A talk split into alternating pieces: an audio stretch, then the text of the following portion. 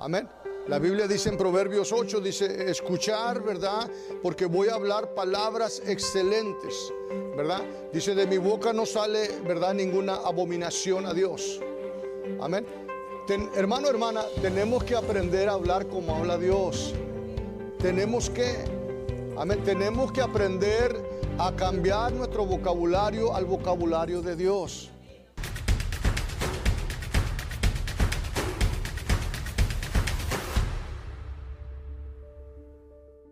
Dice así que hermanos, os ruego por las misericordias de Dios que presentes vuestros cuerpos en sacrificio vivo, santo, agradable a Dios, que es vuestro culto racional. No te conformes o no, os conforméis a este siglo, sino transformados por medio de la renovación de vuestro entendimiento. Quiero que vea que es bien importante que renueve su mente, hermano. Que yo le he dicho, hay dos cosas que tenemos que hacer. Número uno, recibir a Cristo, la salvación. Número dos, hay que renovar la mente. Entonces dice que uh, no os conforméis a este siglo, sino transfórmate transformaos, renovaos por medio de la renovación de vuestro entendimiento, para que comprobéis cuál sea la buena voluntad de Dios, agradable y perfecta. Quiero que vea, si alguien no renueva su mente, hermano, nunca va a conocer la voluntad de Dios, hermano.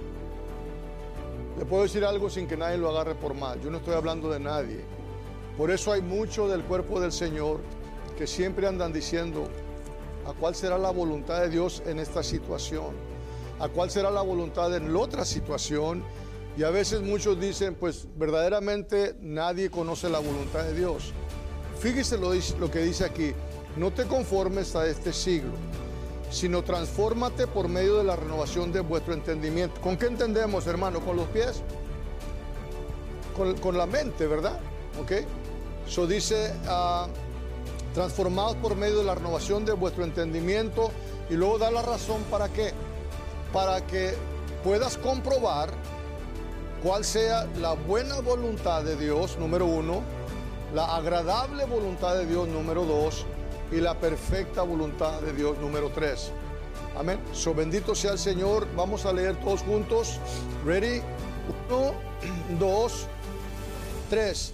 Así que hermanos, os ruego por las misericordias de Dios que presentéis vuestros cuerpos en sacrificio vivo, santo, agradable a Dios que es vuestro culto racional. No os conforméis a este siglo, sino transformaos por medio de la renovación de vuestro entendimiento para que comprobéis cuál sea la buena voluntad de Dios, agradable y perfecta. Señor, eh, gracias Espíritu Santo por estar aquí conmigo, con nosotros, para ayudarnos a entender esta palabra. Gracias Consolador, yo no puedo ministrar sin usted. Yo le honro, yo le alabo, yo y usted vamos a enseñar y vamos a predicar esta palabra. Su palabra, Señor, se va a arraigar, se va a cementar y va a dar fruto, Señor bendito. Su palabra va a fluir sin estorbo de nada ni de nadie, Señor. Y Padre, la gloria y la honra se la damos a usted y todos dicen amén, por favor. Siéntate, por favor, siéntate. Entonces, algo bien, bien poderoso, ¿verdad? De renovar nuestra mente, ¿verdad? ¿Y cómo hacemos esto? Lo hacemos, ¿verdad? Por medio de la palabra del Señor. ¿Ok? Vamos a leer otra escritura, ¿verdad? Digo pues, por la gracia que me es dada a cada cual que está entre vosotros, que no tenga más alto concepto de sí que el que debe tener, sino que piense con cordura, ¿verdad? Con entendimiento Dice, conforme a la medida de fe que Dios nos repartió a cada quien, ¿verdad? Dios repartió a cada uno, ¿ok? ¿Se acuerda que le dije, yo no tengo más fe que usted, usted no tiene más fe que yo? Esta fe sí se fortalece, ¿ok? Bendito Dios. So, mire, Una vez le dije yo que hay varias cosas que no tenemos que pedirle al Señor, ¿verdad? Una de las cosas que no le debemos de pedir al Señor es fe, ¿ok? Señor, dame más fe. ¿Para qué le pide más fe? El Señor ya le dio toda la fe que le va a dar. Amén. Ahora, si le podemos pedir al Señor, Señor, ayúdame, ayúdame a poner por obra la fe que me has dado. Pero no le, no le pida a Dios, dame más fe y dame más fe, porque Dios nos dio, acabamos de leer, conforme a la medida de fe que Dios repartió a cada uno, conforme a la medida de fe que Dios repartió al pastor Ángel, conforme a la medida de Dios que Dios repartió a la pastora, conforme a la medida de Dios que Dios repartió a mi hermana, ¿verdad? Bendito Dios, Cata y a todos los que estamos aquí. Otra vez, yo no tengo más fe que usted, usted no tiene más fe que yo. Todos empezamos con la misma medida de fe. ¿Ok? Entonces, pero esta fe se fortalece. ¿Ok? Esta fe se puede fortalecer. Por eso usted a veces ve cristianos más fuertes que otros, sin ofender a nadie. ¿Verdad? Porque hay cristianos que han agarrado esta fe y la han practicado, la han puesto por obra y se va fortaleciendo la fe. Los músculos de su fe se fortalecen. Otra vez, pero yo no tengo más fe que usted, ni usted tiene más fe que yo. El predicador más grande de este mundo, usado más de Dios, o usado tremendamente de Dios, no tiene más fe que usted y no tiene más fe que yo. ¿Ok? So, bendito Dios, mire. Tesalonicenses dice, por lo demás, hermanos, Oren por nosotros para que la palabra del Señor corra y sea glorificada. Y dice, así como, ¿verdad? Lo fue entre vosotros. Dice, para que seamos liberados, quiero que vea, para que seamos liberados de hombres perversos y malos, porque no es de todos la fe. Quiero que vea, no es de todos la fe como que le dije la semana pasada, como que a veces mal entendemos. Romanos dijo que Dios repartió a todos la medida de fe. Aquí dice que no todos tenemos la fe. Hay que discernir bien la escritura. En Romanos está, Romanos está hablando de todos aquellos que han recibido a Cristo. Aquí está hablando, ¿verdad? Que no todos tienen la fe, ¿verdad? Bendito, está hablando de aquellas personas que no tienen a Cristo. ¿Ok?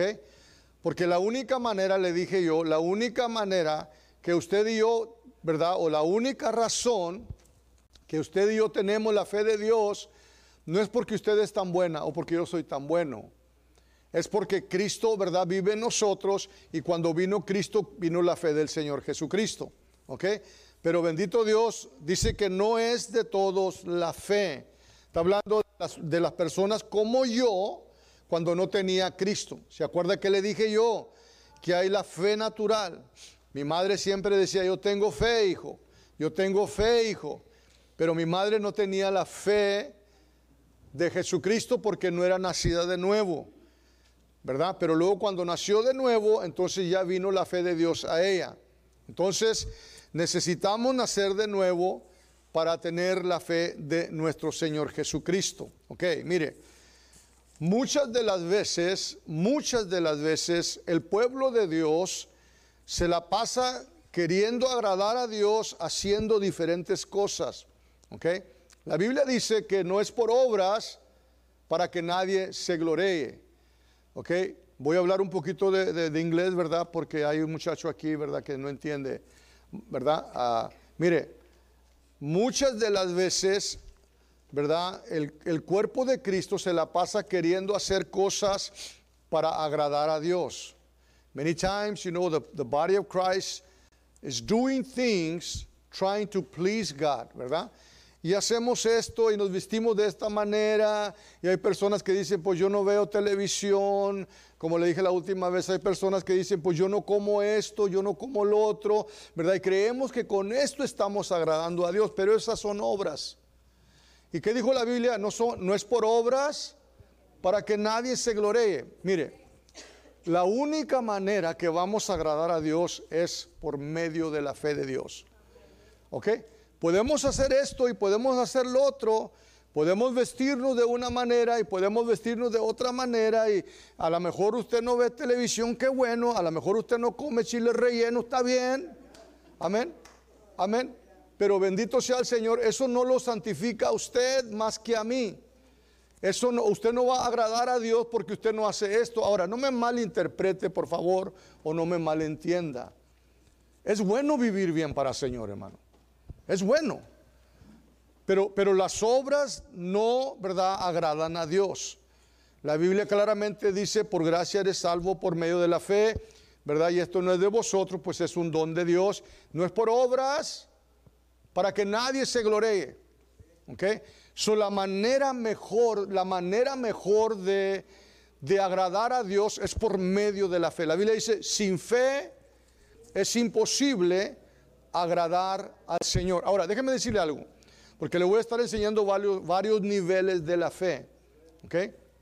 Déjeme decirle algo, mire, esta fe que vive en usted y esta fe que vive en mí, ahí está todo el tiempo, hermano, nunca lo deja. Pero esta fe, ¿verdad? Sí se puede estancar. This faith that lives in you and lives in me is always there. This faith will never leave you. Okay? But it can be dormant pero sí puede estar estancada, o sea, donde, ¿verdad? No le pones acción y tu fe puede estar débil, porque mire, la única manera que usted fortalece su fe es hablando su fe. Y lo podemos ver en Marcos 11, 23. De cierto, de cierto te digo que cualquiera que dijere, a este monte. Entonces, bendito sea el Señor. Antes de eso, el versículo 22 de Marcos 11, dice Jesús les dijo, tener la fe de Dios, ¿verdad que dice? ¿Ok? En otras palabras, tengan la fe de Dios.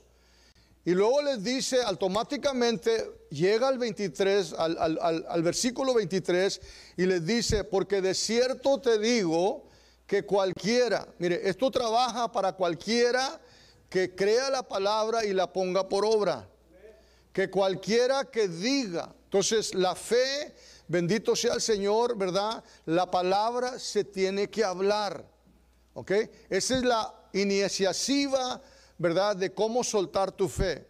O sea, cuando tú hablas, yo por fe soy sano, yo por fe soy libre, ¿verdad? E, en el nombre de Jesús, yo, yo, ¿verdad? Soy libre de la potestad de las tinieblas. ¿Qué estás haciendo? Estás soltando tu fe, estás poniéndole obras a tu fe. Entonces, esta fe, me voy a repetir, ahí está todo el tiempo. ¿Ok? Siempre oigo, he oído un canto yo que dice, la fe me abandonó. La fe no te abandona, mi hermano. Como Dios tampoco no te abandona. ¿Ok? La fe ahí está, no más que a veces porque no practicamos o no la hablamos, la fe está débil. ¿Ok?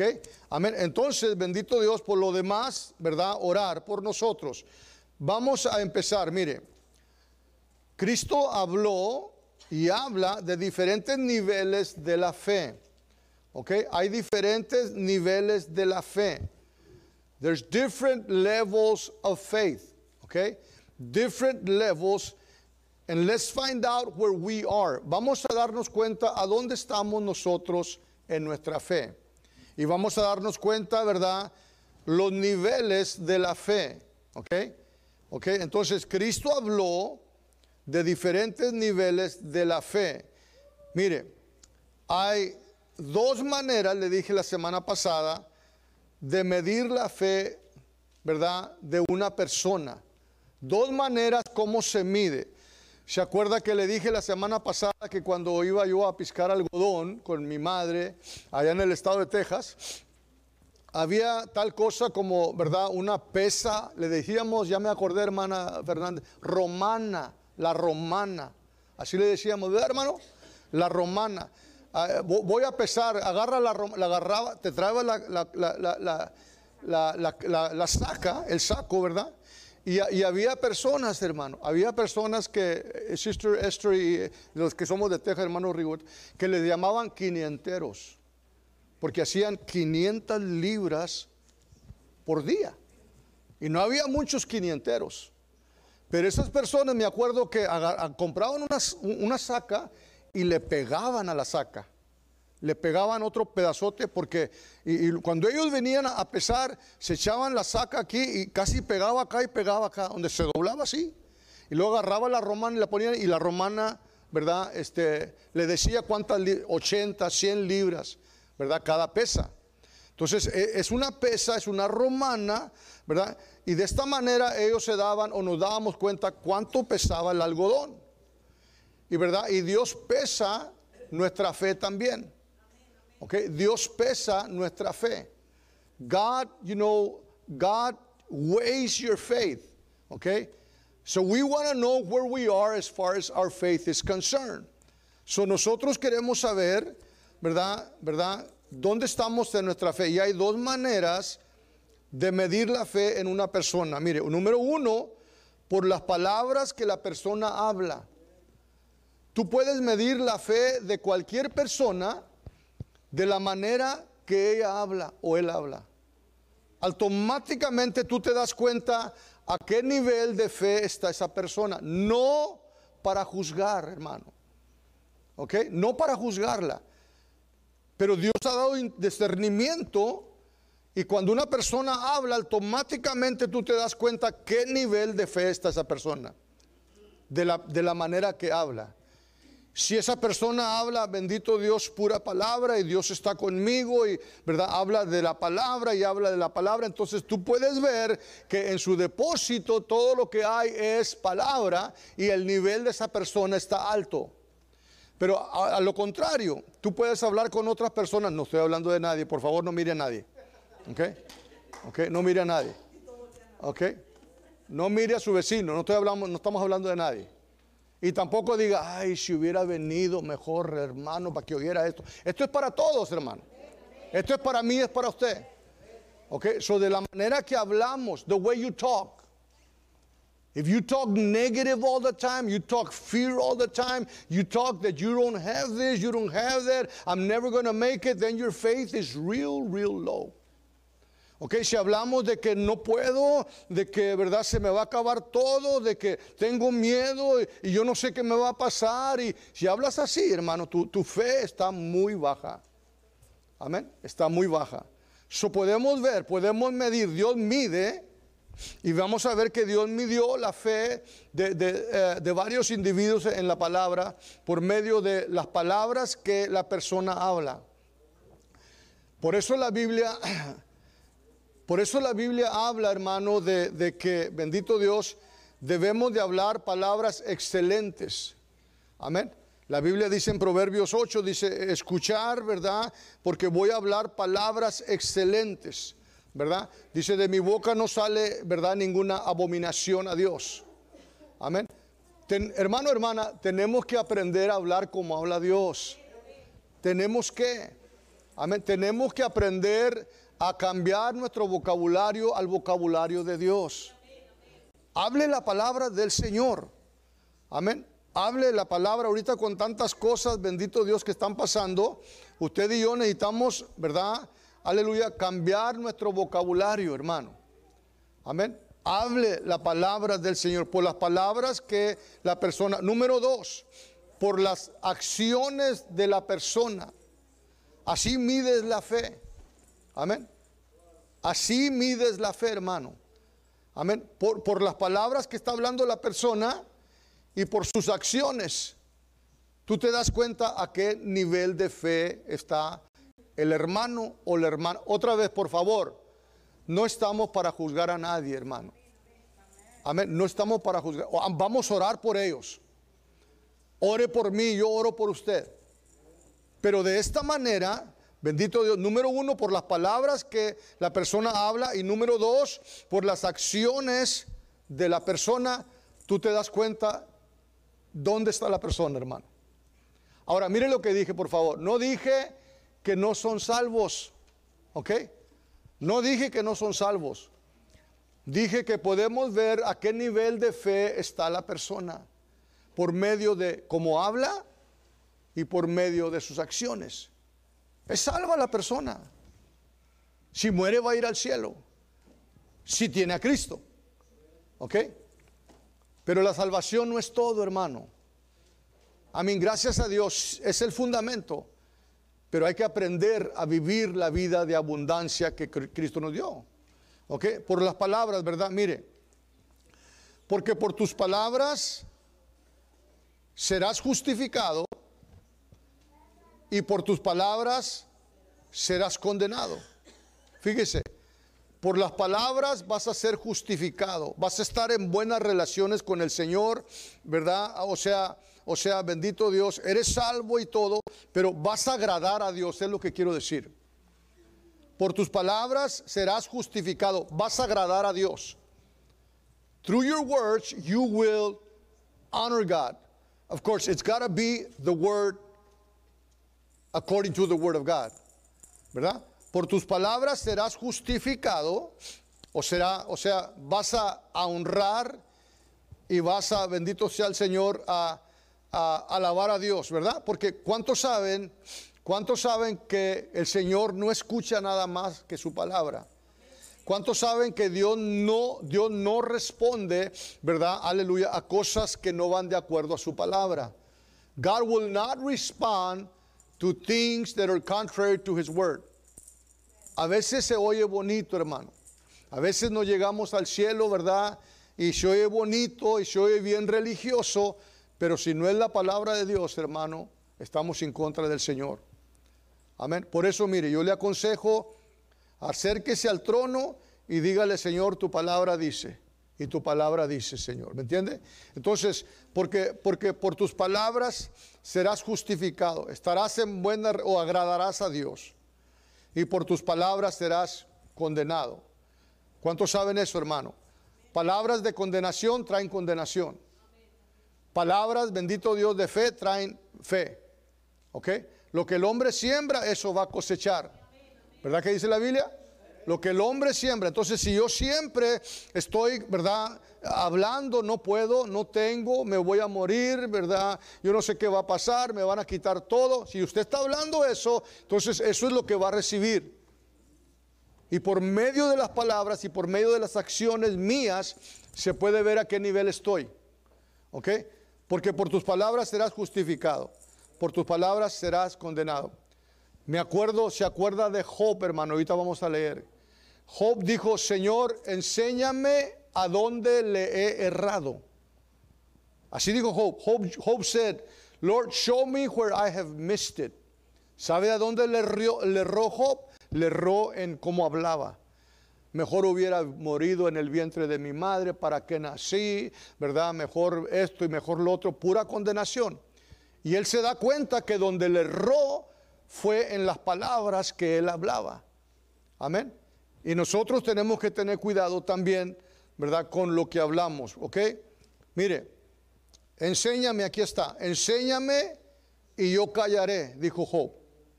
Ok, ha habido grande confusión ahí que Dios le dio permiso al diablo y bendito Dios, yo no sé de dónde agarran eso. Dios le dijo, está en tus manos, porque ya estaba Job ahí, porque se mortificaba y hacía sacrificios por sus hijos, todos los, mismos sacrificios. Y andarán estos hijos míos mal y estaba mortificado. La mortificación, mire, por favor, le voy a decir algo. La mortificación le abre las puertas al diablo. Y todos hemos pasado por ahí, ¿verdad? Todos hemos pasado por ahí.